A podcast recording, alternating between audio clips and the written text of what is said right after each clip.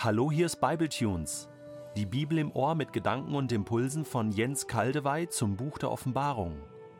Der heutige Bibletune steht in Offenbarung 13, Vers 18 und wird gelesen aus der neuen Genfer Übersetzung. Es folgt ein zweiter Teil der Auslegung zu diesem Vers. Hier ist Weisheit gefragt. Wer Verstand und Einsicht hat, der finde heraus, was die Zahl des Tieres bedeutet. Sie bezeichnet ein Menschen. Es ist die Zahl 666. Diesmal habe ich die neue Genfer Übersetzung etwas abgewandelt und habe nicht gelesen 666, sondern 666. Das hat einen Grund. Am Schluss des letzten Bibletunes fragten wir, ist diese Zahl nur als Zahlenrätsel gemeint, welche versteckt auf den damaligen Antichristen Domitian hinweist, oder steckt mehr dahinter? Es steckt mehr in dieser Zahl. Darin steckt nicht nur Domitian als Mensch, als einzelne Persönlichkeit, das allerdings auch, darin steckt das ganze antichristliche Wesen in seinem eigentlichen Charakter. Darin steckt eine Botschaft, die für alle Generationen gilt, bis heute und bis zum Schluss. Die Zahl des Tieres herausfinden, die einen Menschen bezeichnet, bedeutet auch, erkenne das Wesen dieser Zahl und hüte dich vor Menschen, die dieses Wesen spiegeln oder verbreiten. Schauen wir uns die Zahl selbst doch einmal näher an. Sechs, sechs, sechs. Nicht die sieben, nicht die fünf, die vier, die zwölf, sondern ausgerechnet die sechs. Und dann nicht nur einmal die sechs, sondern dreimal die sechs. Es geht also nicht unbedingt nur um die Zahl 666, sondern um die dreifache Sechs oder die Sechs in drei Dimensionen. Das hat mich auf eine enorm einfache Lösung gebracht, die ich dann erfreulicherweise auch in der Literatur gefunden habe. Ich stehe also damit nicht alleine da. Zunächst lasst uns die Zahl 6 erforschen. Wann kommt sie zum ersten Mal vor? Und Gott sah alles an, was er geschaffen hatte, und sah, es war alles sehr gut. Es wurde Abend und wieder Morgen, der sechste Tag. So entstanden Himmel und Erde mit allem, was lebt. Am siebten Tag hatte Gott sein Werk vollendet und ruhte von all seiner Arbeit aus. Und Gott segnete den siebten Tag und erklärte ihn zu einem heiligen Tag, der ihm gehört, denn an diesem Tag ruhte Gott, nachdem er sein Schöpfungswerk vollbracht hatte. Die Vollendung geschah am siebten Tag und nicht am sechsten. Der siebte Tag fügte etwas Entscheidendes hinzu, und der siebte Tag wurde gesegnet. Das ist Gottes heiliger Rhythmus. Ohne die sieben ist die sechs unvollständig, so prächtig sie auch ist. Noah war 600 Jahre alt, als die Flut kam. Die Erde war gerichtsreif geworden bei diesen seinen 600 Jahren. Könnte das ein versteckter Hinweis auf die Natur der Sechs sein? Der Pharao, ein eindeutiges alttestamentliches Symbol für einen Herrscher, der das Volk Gottes unterdrückt, jagt Israel mit 600 Streitwagen hinterher. Auch der Riese Goliath ist ein Typus für eine gegen das Volk Gottes kämpfende, lästerliche Macht. Wie groß war er? Sechs Ellen und eine Spanne. Wie ganz ähnlich bei Domitian ließ auch der König Nebukadnezar ein Kultbild von sich anfangen und zwang alle bei Todesstrafe es anzubeten. Wie groß war es, ratet mal. 60 Ellen hoch und 6 Ellen breit. Ist das Zufall?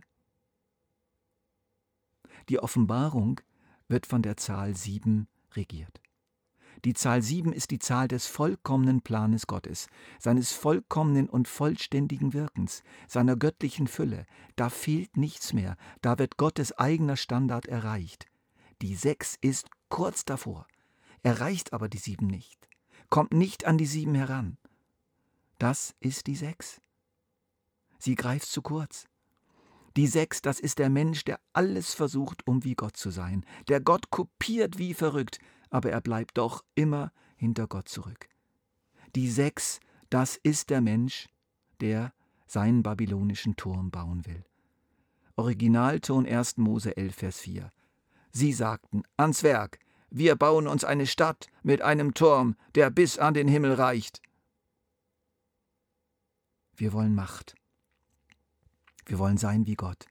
Von uns aus, von unten nach oben wollen wir bauen, ohne Gott. Wir selber, wir brauchen ihn nicht dazu, und wir werden Gottes Größe erreichen, koste es, was es wolle. Das ist die Sechs. Und das ist das Wesen des Antichristen. Und nun die dreifache Sechs. Das ist die satanische Dreieinigkeit. In allem soll Gott kopiert werden, in jeder Hinsicht, auch was seine Dreieinigkeit angeht. Die erste Sechs, das ist der Drache, eine fürchterliche Kopie Gottes des Vaters. Die zweite Sechs, das ist der Antichrist, der inkarnierte, fleischgewordene Drache in all seinen Erscheinungsformen, inklusive seiner global herrschenden Schlusserscheinung am Ende der Endzeit. Heil Hitler statt Heil Jesus. Die dritte Sechs, das ist der falsche Prophet, eine furchtbare Kopie des Heiligen Geistes, der mit großer Macht und Klugheit die Menschen betört, dem Antichrist zu folgen, und der sie prägt durch das Wesen seines Herrn, des Tieres. Ich fasse unsere Ergebnisse zusammen. In der Zahl 666 begegnet uns das gottfeindliche Wesen, was bereits in Urzeiten im Himmel seinen Anfang nahm, symbolisiert durch den Drachen, dort aber durch die Erhöhung von Jesus komplett gebrochen wurde.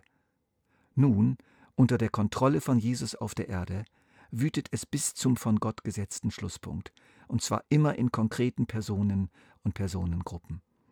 Der Drache verkörpert sich in sogenannten Tieren, das sind konkrete Menschen mit ihren Kadern und Herrschaftsbereichen, und die Tiere wiederum schaffen sich einen Propagandaapparat, mit Hilfe dessen sie die Menschen nach ihrem Bild prägen und sich völlig unterwerfen können.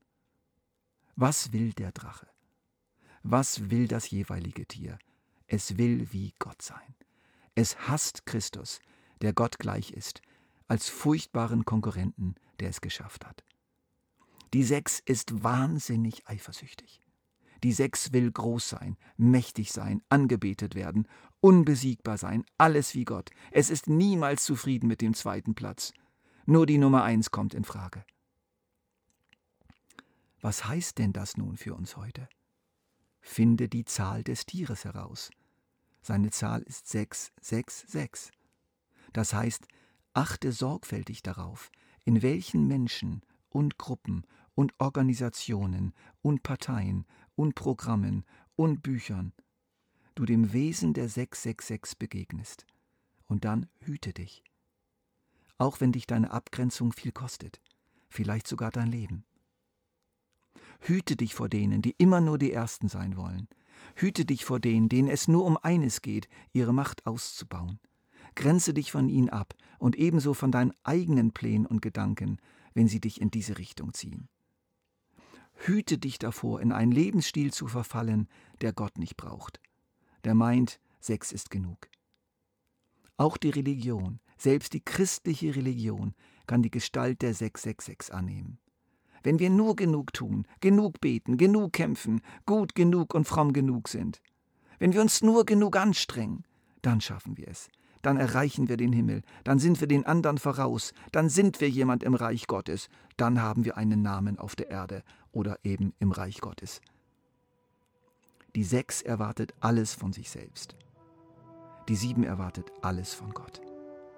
Er und er allein ist der Anfänger und Vollender. Lass dich prägen von der Sieben und nicht von der Sechs.